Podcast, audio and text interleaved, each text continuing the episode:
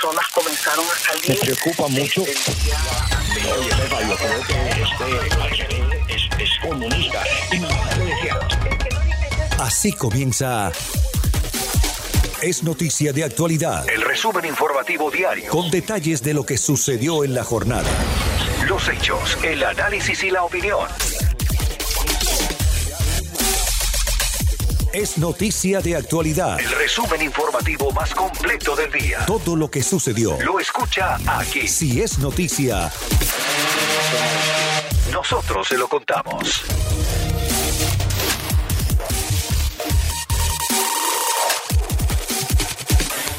Para todos. Muchísimas gracias por acompañarnos. Les saluda Karinés Moncada en su programa Es Noticia de Actualidad. Hoy es enero 19 del 2021. Increíble cómo pasa el mes.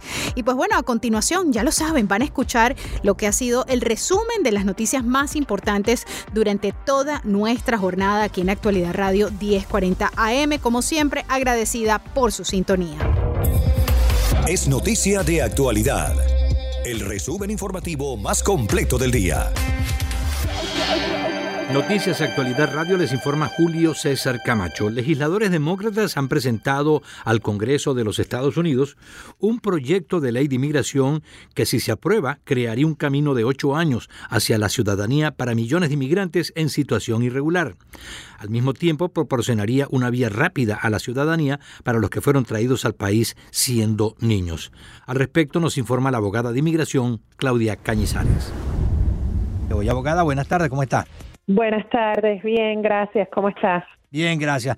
Cuéntenos, abogada, de lo que se ha dicho hasta ahora, ¿qué nos puede resaltar que sea factible en un corto plazo? Bueno, en un corto plazo tenemos implementado esta protección para de 18 meses para los venezolanos, que estamos esperando las instrucciones de las oficinas de USCIS para que nos digan no solo a dónde vamos a mandar las aplicaciones, pero qué documentos van a necesitar con esas aplicaciones. Ese es el número uno, que ese es el que yo veo a corto plazo. Ahora, a más largo plazo es esta posible reforma migratoria, que ayer finalmente hemos podido ver el texto de qué es lo que están planteando en esta ley. La ley tiene, eh, el bill que han presentado tiene 353 páginas eh, y habla y está modificando muchísimas cosas, no todo realmente, pero sí muchísimas cosas de cómo se se hacen los trámites actualmente con inmigración y las categorías de las visas y eh, para lo que son los procesos de asilo, o sea, ahí, está cambiando muchísimas cosas, pero lo más importante es que están planteando esta posibilidad de que todas aquellas personas que hayan estado en Estados Unidos antes de enero primero del 2021 puedan recibir una un estatus migratorio eh, bajo esta reforma. Vamos a pensar en una persona que vino de, vamos a decir, de paseo de un país y de pronto se encontró con que ese país trancaron eh, los aeropuertos, no se pudieron ir. Y la persona no tenía intención de quedarse, pero de pronto dice, bueno, si tengo esta oportunidad, ¿por qué no hago trámite para quedarme? ¿Eso está contemplado dentro de este, de este plan? Pues sí, realmente sí está contemplado. La idea es que es todo el mundo que no tenga estatus migratorio eh, para esa fecha. So, técnicamente, si la persona está aquí en esa fecha y estaba con su estatus pues de, eh, de, de turista, pero que realmente no es un estatus que te da un derecho para permanecer aquí en los Estados Unidos, a lo mejor van a poder aplicar. La realidad es que eh, hay que ver al final cuando se escribe, cuando se dictamine la ley, qué es exactamente lo que van a hacer. Esto es, eh, y yo lo estaba hablando hoy por la mañana, esto es como el cuando salió el programa de Obamacare. Honestamente, la ley al principio fue una propuesta y al final fue una cosa completamente, no completamente diferente, pero sí bastante diferente de lo que se había planteado inicialmente. Y esto va a pasar igual. La ley es muy amplia, ampara a muchísimas personas. Yo creo que eh, tanto republicanos como demócratas no están de acuerdo. Algunos no creo que va a tener los votos suficientes y lo que vamos a ver que de eso va a ser, van a ir disminuyendo hasta que lleguen a un compromiso que sí pueda legalizar a muchas personas, pero no a todos los que queremos que legalicen. El lo de los Dreamers pareciera tener bastante fuerza porque a pesar de que durante la administración del presidente Trump eh, trataron de eliminarlo, no pudieron porque desde luego que hubo bastante presión para que eso se mantuviera. Eh, por lo visto, podríamos pensar, mejor dicho, lo, lo, dejo como pregunta, podríamos pensar que lo de los Dreamers tiene bastante chance, bastante oportunidad en el Congreso con apoyo de los dos partidos. Definitivamente sí.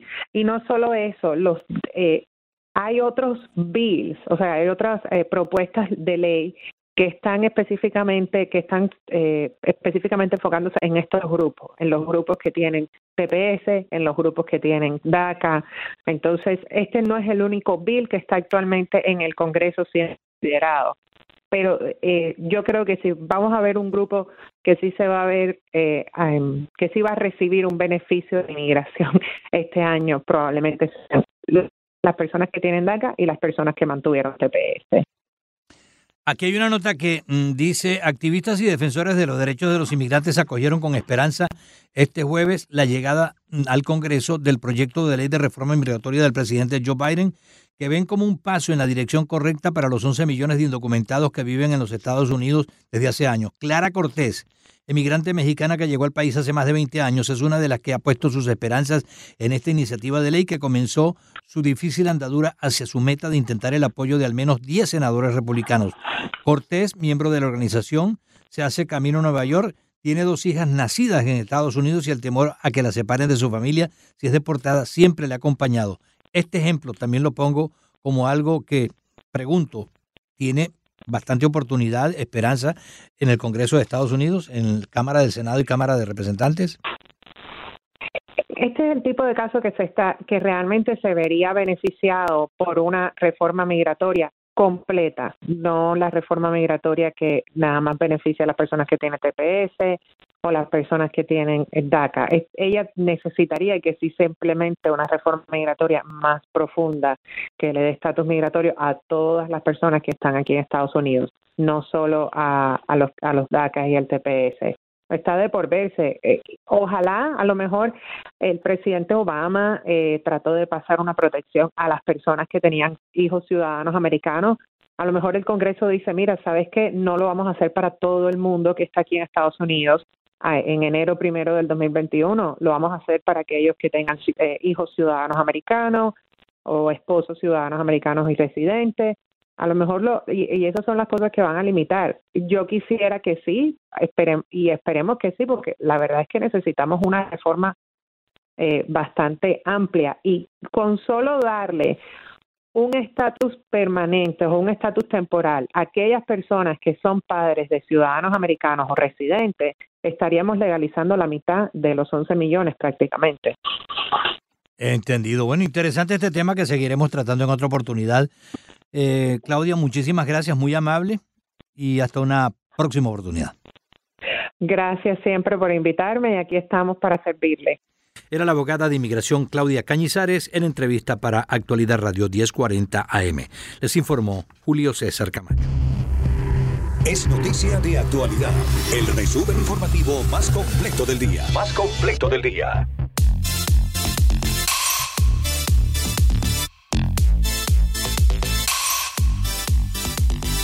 Continuamos acá en actualidad de 10.40 y tenemos a Maribel Balbín. Maribel Balbín que nos ha ayudado y nos va a continuar ayudando a entender una sesión legislativa cuyas prioridades están patas arriba, mientras eh, pues eh, nuestro estado sufre una severa crisis económica producto de la pandemia. Nuestros eh, legisladores están eh, impulsando leyes que tienen que ver con protestas que no están sucediendo, eh, cargándole pues el peso de la ley en contra de compañías pues informáticas, eliminando beneficios de las personas de nuestros departamentos electorales. ¿Cuáles son y por qué son estas prioridades? bueno, pues usted imagínese lo que quiera. Maribel, gracias por acompañarnos verdadero placer como siempre. Buenos días, buenos días a los tres. Eh, un gusto estar con ustedes nuevamente hoy. Cómo no. Ponga en contexto lo que ayer presentaba para beneficio de nuestros oyentes y después, por supuesto, todos tenemos preguntas y comentarios. Adelante. Sí, eh, cuando hablábamos de los diferentes proyectos de ley, como tú dices, Roberto, eh, yo mencioné al final eh, un proyecto de ley del Senado 264, el cual en español se traduciría a diversidad intelectual. Eh, para hacer más o menos un resumen de lo que es, eh, que dice el proyecto de ley, requiere la recopilación y publicación de evaluaciones de libertad intelectual y diversidad de puntos de vista en los campos universitarios eh, aborda la censura política, o sea, las amenazas a la libertad de expresión y, el, afronte, el afronte al, con, lo que es ser conservador eh, frente a las ideas liberales en los colegios y campos universitarios, ¿no? Eh, y lo que tiene como objetivo es medir, específica, las palabras son muy interesantes, medir la diversidad intelectual en la educación superior. Ah, propuesta por el senador Rey Rodríguez de Estero Bay, eh, que un conservador eh, del, Senado. Ah, y hay mucha preocupación que trae, obviamente, como, como empezamos a conversar ayer. ¿Cuáles van a ser los métodos? no Porque lo que estipula la ley es que lo que se va a hacer una especie de encuesta a los profesores para saber cuáles son sus ideologías eh, políticas y sus puntos de vista sobre determinados temas. Eso lo que lo que va y que después esa información se la tiene eh, que pasar, y así lo estipula eh, la ley en su propuesta, al, al, Board de Educación del Estado. ¿Y qué es lo que va a hacer el, Departamento de Educación del Estado? Va a determinar si ese profesor puede estar en esa posición o no, si tenemos que buscar, como dicen ellos, ¿no? la diversidad, entonces busquemos X cantidad de profesores con una ideología y otros con otra. O sea, eh, ¿hasta dónde se va a tratar de determinar si un profesor va a poder estar o no dentro de una institución académica dependiendo de sus pensamientos? E, exactamente, y, totalmente subjetivo, ¿no? Porque el proponer que la institución eh, mida anualmente la libertad intelectual en los campos eh, y así entonces determinar si la diversidad de ideas se fomenta o se reprime. Eh, obviamente esto tiene mucho que ver con lo que ha sucedido en algunos campos universitarios donde personas, eh, las universidades han decidido no permitir que alguien venga a hablar en la universidad. ¿no? Hubo unas cuantas historias de eso eh, el año pasado. Ah, ahora bien, en la opinión del, senador Rodríguez es que, eh, por ejemplo, si un grupo neonazi quiere venir a hablar a la universidad, eh, se le debe permitir, y obviamente bajo la primera enmienda se puede permitir, y él dice que la mejor solución a eso es que las personas no atiendan, que cuando, cuando ese grupo vea que nadie en la universidad va a oírlos, pues esa es la mejor forma de pelear contra este tipo de, speech, de, este tipo de conversación que las universidades dicen que eh, no se permite hoy día. O sea, eh, o, todo lo contrario, Maribel, o, si hacemos en la universidad un discurso nazi y resulta que 50 estudiantes atienden, entonces, ¿qué hacemos con esos estudiantes? Exactamente, exactamente. Eh, y, pero, y muy, muy, eh, nuevamente, ¿cómo vamos, como decía María Fernanda, cómo vamos a medir exactamente esto? ¿Quién está encargado? O sea, que si Díaz Canel, perdón, que si Díaz Canel viene aquí a la Universidad de Miami, tenemos que recibirlo. Exacto. No es los nazis, porque siempre pensamos de que esto es, nada, es impedir o, que la, los grupos conservadores vengan. Pero, eh, pero entonces no se puede impedir aquí en la Universidad de Miami nada de eso. Si quiere cantar algunos de los artistas que están vedados en la radio de Miami, pues eh, deben de cantar en cualquier universidad y tenemos, y no se puede, además con la otra ley, con la ley complementaria de las protestas, ni siquiera vamos a poder protestar, ¿no? Exactamente, Entonces, si fuera o dentro de las universidades, eh, pero muy interesante, eh, Roberto, la conversación, y yo personalmente he tenido un par de conversaciones de las últimas tres semanas eh, con personas que dicen que tienen hijos en universidades y que no se les permite hablar eh, libremente, que son conservadores, y que no se les permite hablar libremente y hablando hasta que la libertad que sienten sus amigos cuando vienen a su casa, porque tienen esta libertad de expresión, la cual no tienen en las universidades.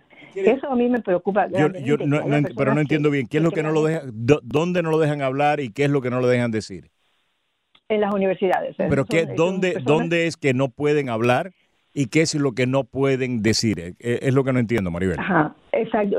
De acuerdo a lo que me contaba, este es un padre que tiene hijos en universidad, eh, simplemente en grupo, ¿no? En, público, donde hay una conversación o una clase, por ejemplo, en la clase, no se sienten con, con libertad de expresar un punto que es conservador porque piensan que la mayoría, y específicamente los profesores, eh, son de una tendencia liberal, por lo cual le van a suprimir o quizás eh, embarrass, no, poder darle pena de lo que han dicho. E, e, ese es uno de los temas y que quedó en evidencia. Recuerdan ustedes cuando fue la discusión para la selección del, del presidente del Miami Dade College.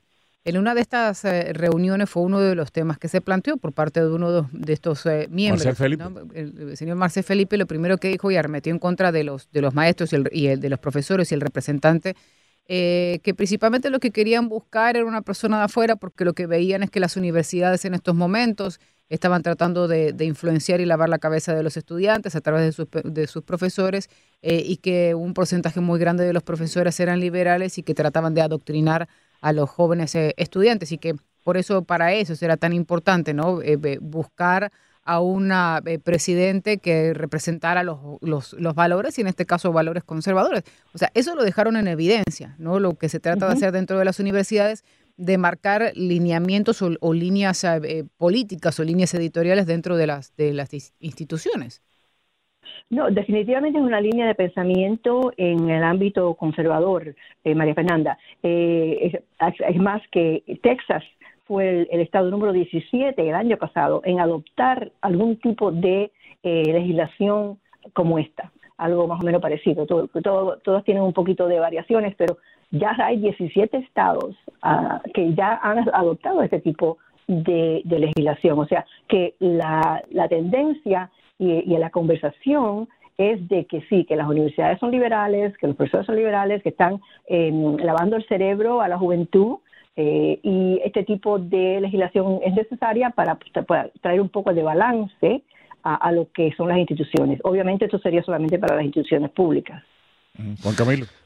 Maribel, eh, digamos, y, jugando un poco de abogado del diablo, eh, es, es cierto al final que si uno mira el mapa de los Estados Unidos, las regiones eh, universitarias, las ciudades universitarias son tradicionalmente mucho más liberales que conservadoras. Son centros de, los centros de pensamiento académico de, para, la juventud normalmente van a tender a ser más liberales y si no ven el mapa, así se evidencia. Eh, lo, que, lo que yo he visto que, que muchas personas dicen al respecto es, bueno, se pensó hace cuatro años en la elección presidencial que las personas menos educadas universitariamente estaban votando mayoritariamente por Trump. Incluso los ajustes que nos prometieron para hacer los pronósticos no los hicieron para la elección del 2020. Y no sé si estoy hilando muy fino, pero lo que a mí me suena es las universidades es donde están los liberales, pues entonces garanticemos que en las universidades también haya un balance conservador. Bueno, e-, eso sería la, lo que quiere hacer a ese tipo de, legislación, ¿no? De que haya eh, una oficina, actualmente dicen de crear un tipo de oficina donde se encargaría de ver de que las universidades están proveyendo a sus estudiantes un balance en eh, ideas y presentaciones, por ejemplo, las personas, específicamente aquí, esto todo empieza cuando eh, no se, se invita a alguien y se desinvita porque hay un tipo de protesta entre los estudiantes que dicen no queremos que esa persona venga aquí. Y entonces hay un grupo minoritario en, el, en la institución entre estudiantes que dice, bueno, yo quería haberlo oído, pero obviamente la mayoría en, este, en las universidades ha ganado este tipo de conversación en el año, en los últimos dos años que lo hemos visto, ¿no? Ah, pero eh, nuevamente el, medir y el decir que van a medir eh, el pensamiento o la ideología de una universidad, eso, eso, es muy peligroso. Eso es el DOR en Cuba, el Departamento de Orientación Revolucionaria, lo tenía Aldana en la década de los 80 y básicamente seguía las líneas del partido, sí señor, entonces imponía pues eh, la doctrina. imponía los modelos culturales de la medida. Pero esto, esto de las cuotas me parece es muy, muy simpático, ¿no?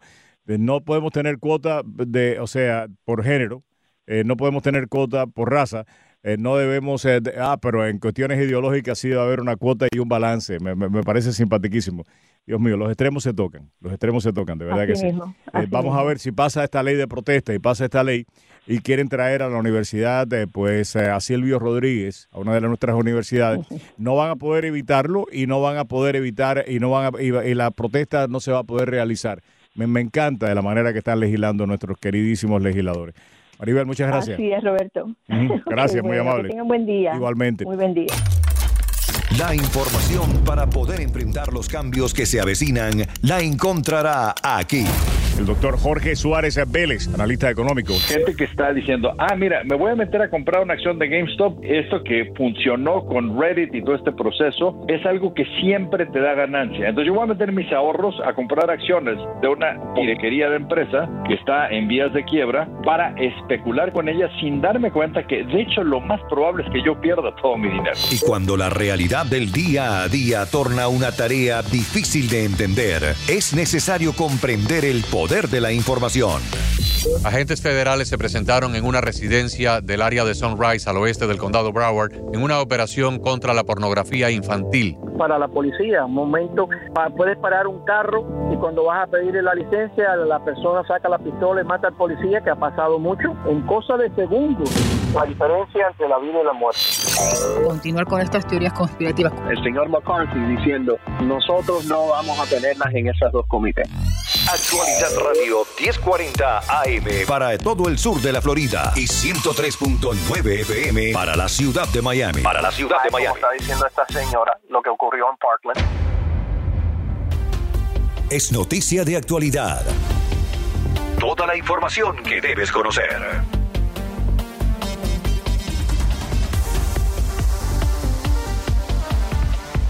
Dos mujeres se hacen pasar por ancianas para poder vacunarse. Sí, ocurrió aquí en la Florida, específicamente en el condado de Orange. Desde el lugar de los hechos, Andreina Rosal le amplía la información a Yoli Cuello a esta hora sí, es una historia que parece graciosa, pero a las autoridades no le pareció tan graciosa porque precisamente estas dos mujeres que son jóvenes traspasaron el área de seguridad eh, relacionado con el lugar donde se colocan las vacunas acá en el condado Orange, que es el centro de convenciones, uno de los lugares más grandes y más importantes de vacunación acá en todo el condado. Se trata de dos mujeres, una de 34 y una de 44 años, que se colocaron unos gorros, se colocaron unos lentes, se colocaron guantes, una de ellas, acabo de ver el video eh, hace pocos minutos que ya la oficina del alguacil del condado Orange lo publicó en su portal web y en el video aparece una con el cabello largo, con unos lentes y la otra con un gorro.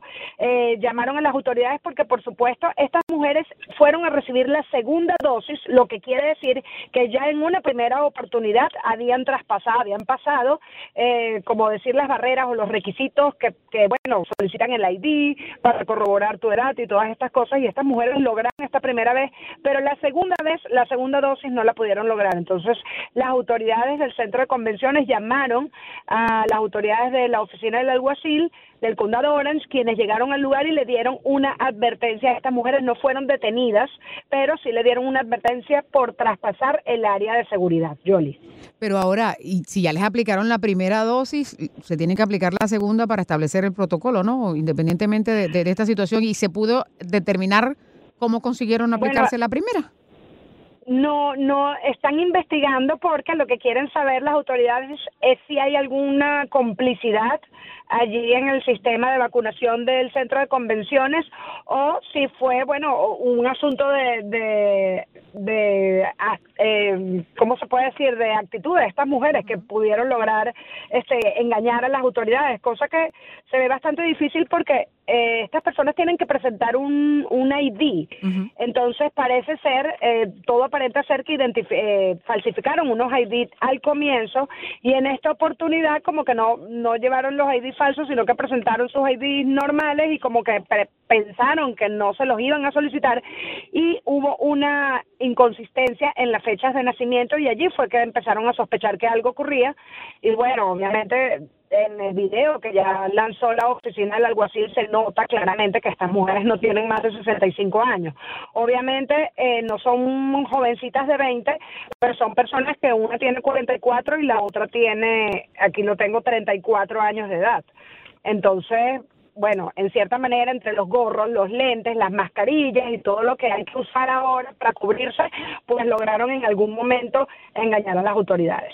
Bueno, ahí está. Ahora seguiremos pendientes. Eh, ¿Alguna otra información? Es la primera vez que ocurre, y no es la primera vez que ocurre, ¿Ah, Yoli. Eh, me, me faltó ese detalle. No es la primera vez que ocurre. Ya en una oportunidad, hace algunas semanas, un hombre también trató de, de, de recibir la vacuna con el ID de su papá porque tienen el mismo nombre y el mismo apellido. Claro, pero la edad no le da, ¿no? Ahí sí fue que... No, no le da, pero él dijo, no, yo tengo el mismo nombre, el mismo apellido, yo voy por mi vacuna también, pero no, no, e- esa persona sí que no lo logró. Estas dos personas tienen una advertencia, no le colocaron la segunda vacuna y pues van a tener que esperar a que le toque el turno a las personas de esa edad o bueno, si la cosa se pone complicada, a que cumplan los 65 años, cosa que está bien difícil. No, es así, no. eh, Por, eh, por fortuna ya se, se espera que se abra, pero lo que, lo que sucede también es que con la aplicación de las vacunas uno tiene que cumplir el, el- el protocolo y se supone que la de Moderna es 28 aproximadamente y la de Pfizer son 21 días para la aplicación de la segunda dosis. Así que me imagino que estarán en aprieto esas mujeres, pero eso bueno, les pasa ellas, por... ellas quedaron, quedaron medio vacunadas, yo. Así es, pues se quedan con la mitad de la vacuna. Andreina, vamos a estar pendientes de lo que evolucione, si hay alguna otra noticia sobre este tema. Muchas gracias ah, ah, por estar con nosotros, ¿ok? Ha sido un placer para mí. Feliz Igual, feliz tarde para ti también. Gracias por esa actualización. En efecto, ahí está el, el video donde aparecen las dos mujeres que fueron de- detectadas por las autoridades. Eh, increíble, ¿no? Normalmente las mujeres queremos lucir más jóvenes, no más viejas, pero estas querían ah, ah, hacerse pasar por personas mayores para poderse poner la segunda.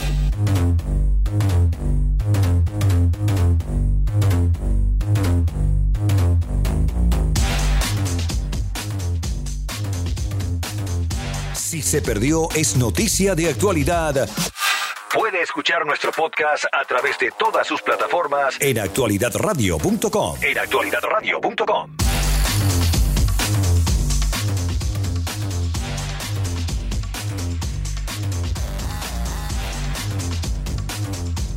Es noticia de actualidad.